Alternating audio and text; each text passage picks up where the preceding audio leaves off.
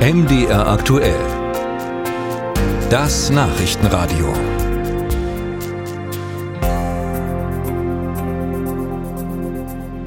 Israel verteidigt sich gegen den Hamas-Terror und geht massiv gegen Ziele im Gazastreifen vor. Welche Regeln des Völkerrechts gelten dabei? Und wie können und müssen Zivilisten geschützt werden? Darüber wollen wir jetzt reden mit Professor Wolf Heinschel von Heineck. Er ist Professor für öffentliches Recht, insbesondere für Völkerrecht an der Viadrina in Frankfurt-Oder. Guten Tag. Guten Tag, Herr Blattner. Seit Jahrzehnten ist klar belegt, dass die Hamas die Regeln eines Krieges missachtet mit Selbstmordattentaten, wahllosem Raketbeschuss, jetzt durch das Foltern und Ermorden und Verschleppen von Menschen. Völkerrechtlich klar ist auch, dass sich Israels Militär gegen diesen Terror zur Wehr setzen darf. Aber was konkret erlaubt hier das Völkerrecht? Ja, in dieser Situation reden wir von bewaffneten Konflikten.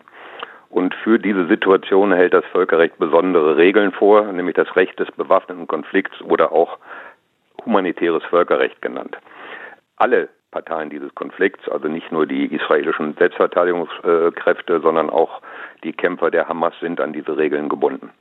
Nun behauptet Israel, dass die Hamas bewusst zivile Einrichtungen wie Krankenhäuser und Schulen als Schutzschild für eigene Kämpfe und Abschussrampen missbraucht. Darf Israel solche Einrichtungen denn angreifen und kommen Zivilisten da nicht zwangsläufig ins israelische Feuer? Ist das in Kauf zu nehmen? Äh, die kurze Antwort ja, aber gleichwohl muss man sie erklären. Jedes Objekt, äh, selbst Krankenhäuser, können zu zulässigen militärischen Zielen werden, also angegriffen werden, wenn sie von dem jeweiligen Gegner zu militärischen Zwecken missbraucht werden. Etwa wenn äh, Befehlszentralen dort eingerichtet werden, Waffen gelagert werden, oder sogar Angriffe von diesen Einrichtungen aus durchgeführt werden. Das heißt also, diese Objekte und natürlich auch die Hamas-Kämpfer, die sich in diesen Objekten befinden, sind zulässige militärische Ziele und dürfen daher während der Dauer des gesamten Konflikts angegriffen werden. Gibt es da äh, auch ähm, den Gedanken, was äh, kann hier verhältnismäßig sein oder gibt es da keine Grenzen im Völkerrecht? Äh, doch, die gibt es, aber ich wäre vorsichtig mit dem Begriff Verhältnismäßigkeit.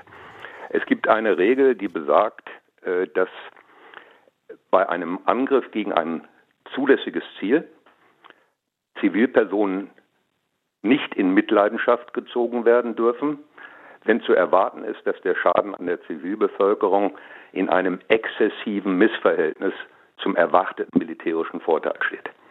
Das heißt also, selbst eine Ruhezahl ziviler Opfer ist nicht unzulässig.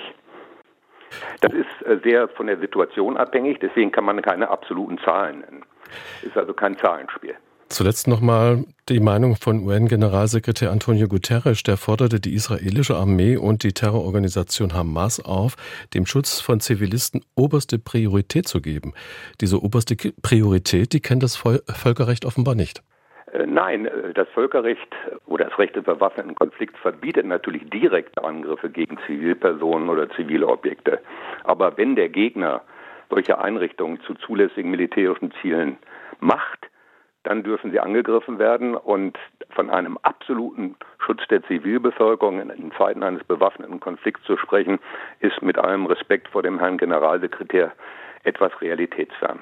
Sagt Professor Wolf Heinschel von Heineck, Professor für öffentliches Recht, insbesondere Völkerrecht, Europarecht und ausländisches Verfassungsrecht an der Europa-Universität Viadrina in Frankfurt-Oder. Haben Sie herzlichen Dank, dass Sie Zeit für uns hatten. Ich danke Ihnen. Auf Wiedersehen.